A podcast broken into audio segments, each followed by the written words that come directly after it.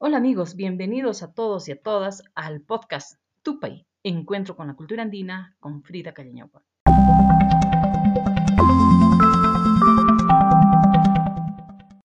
Este mes estamos hablando sobre los especialistas de la medicina tradicional.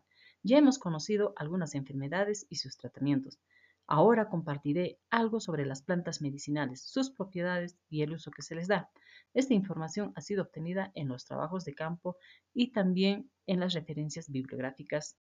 El Inca Garcilaso de la Vega, en sus comentarios reales, nos da referencias de este tipo de prácticas curativas que aún se mantienen en la población de la región Cusco y, por qué no decir, del Perú y parte o casi la totalidad de América indígena. En la literatura académica existen muchos estudios etnobotánicos que se pueden revisar. Entre ellos tenemos, por ejemplo, a Ruiz y Pavón, Alexander von Humboldt, Antonio Raimondi, así como el trabajo sobre la medicina andina del padre Lira. Por otro lado, tenemos al cusqueño Fortunato L. Herrera, quien ha dado a conocer muchas especies medicinales del sur andino. También contamos en la actualidad con el valioso trabajo del etnobotánico César Vargas y los estudios del herbario Vargas de la Universidad Nacional San Antonio Abad del Cusco o el Centro de Medicina Andina, por citar algunos ejemplos. Antonio Brac, científico, escritor e investigador peruano, especializado en asuntos relacionados con la diversidad biológica, en su diccionario enciclopédico de las plantas útiles del Perú, publicado en 1999, escribió, El Perú se sitúa entre los 12 países de mayor diversidad biológica en la Tierra, con la riqueza de que unas 25.000 especies de las plantas son conocidas, y dentro de ellas unas 4.400 especies son de usos conocidos por las poblaciones locales, de las cuales un gran porcentaje se presenta en la región andina. Las partes de la planta utilizada son las raíces, como la zarza parrilla o la papa, los tallos, como el caballo o el gigantón, las hojas, como la ruda y el floripondio, y las flores, que podría ser las flores de maicha y la retama.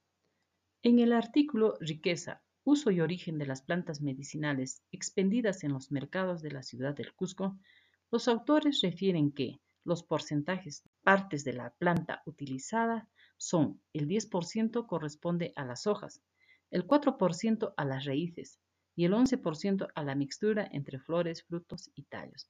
O sea, el 75% de la planta es útil para curar los males que nos afectan. Por otro lado, en los últimos años, para tratar diversas enfermedades o afecciones con el lema de una vida más saludable, la población mundial viene recurriendo a las plantas medicinales, que son adquiridos en las tiendas de los herbolarios y farmacias.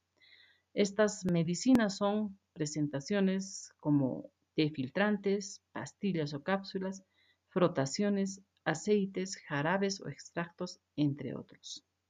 Pero como nuestro objetivo es conocer las especies de plantas medicinales, el modo de uso y empleo en las afecciones tratadas, procedemos a mencionar algunas de ellas considerando la tradición oral de las abuelas, la información de pacos, curanderos o jampicamayo, herbolarios o maichas, así como información que se halla en el libro del padre Lira, o la sábal, mantilla, venero, moscoso, entre otros Así, por ejemplo, tenemos la estrella quisca.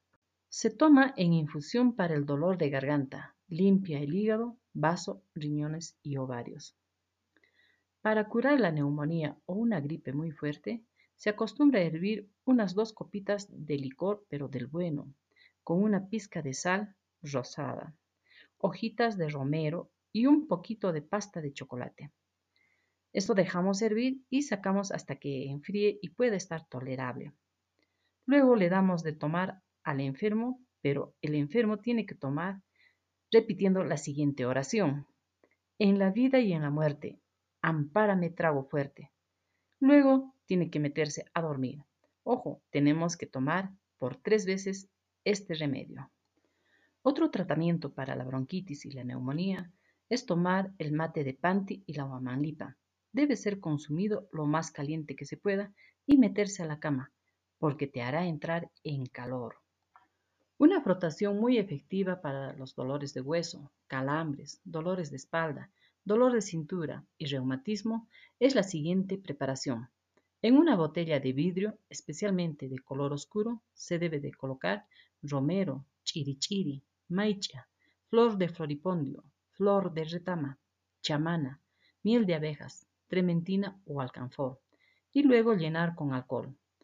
Luego tapamos con un corcho natural o un marlo de maíz y dejamos que macere.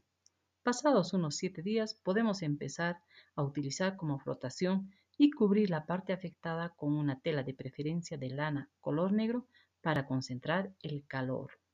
Otro tratamiento para los inicios del reumatismo es, por ejemplo, soazar en una tostadora o una canalla de arcilla las hojas de floripondio blanco y acomodar estas hojitas como si fuera un parche en la parte afectada.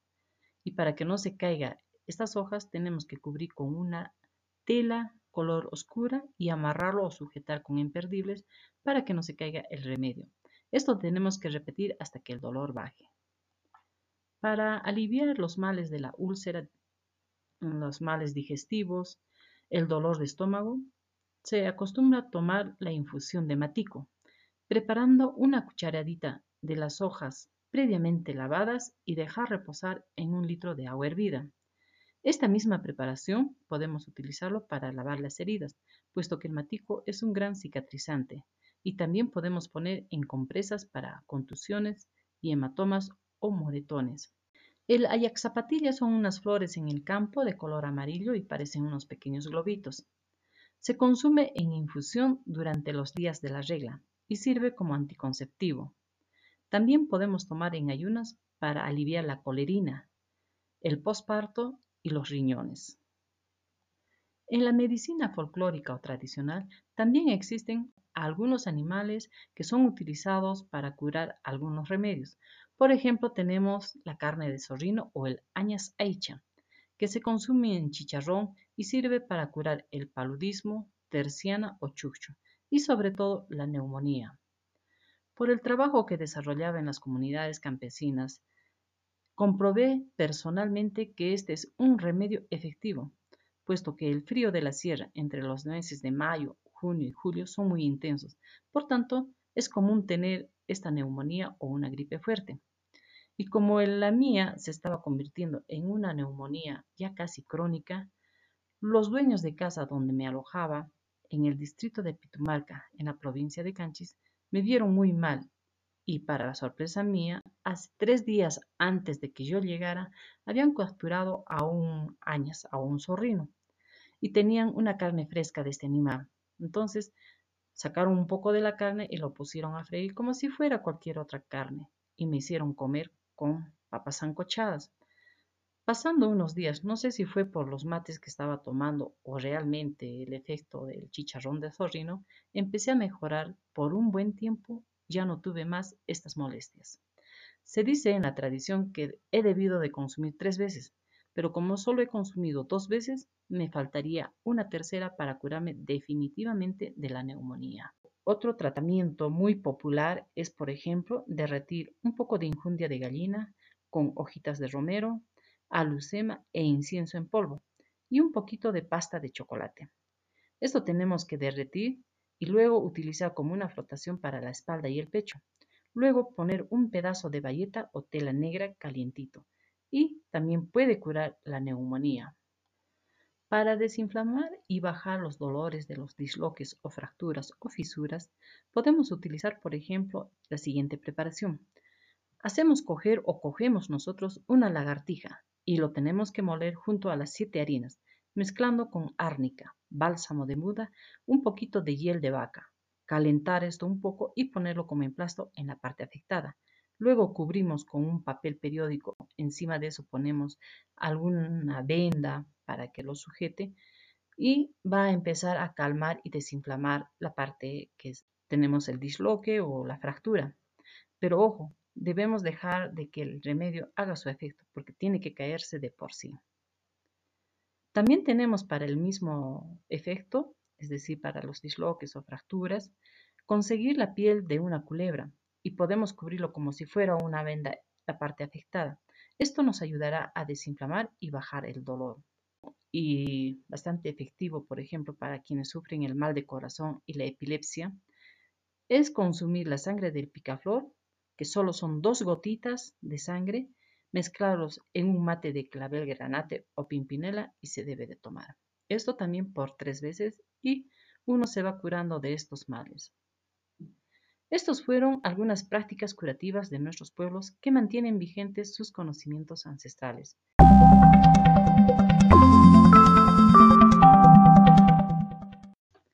Si te gustó, síguenos por Spotify, Anchor, Google Podcasts, Facebook o YouTube. Búscanos como Tupay, Encuentro con la Cultura Andina. Dale like, comenta y comparte con tus amigos para hacer crecer esta comunidad.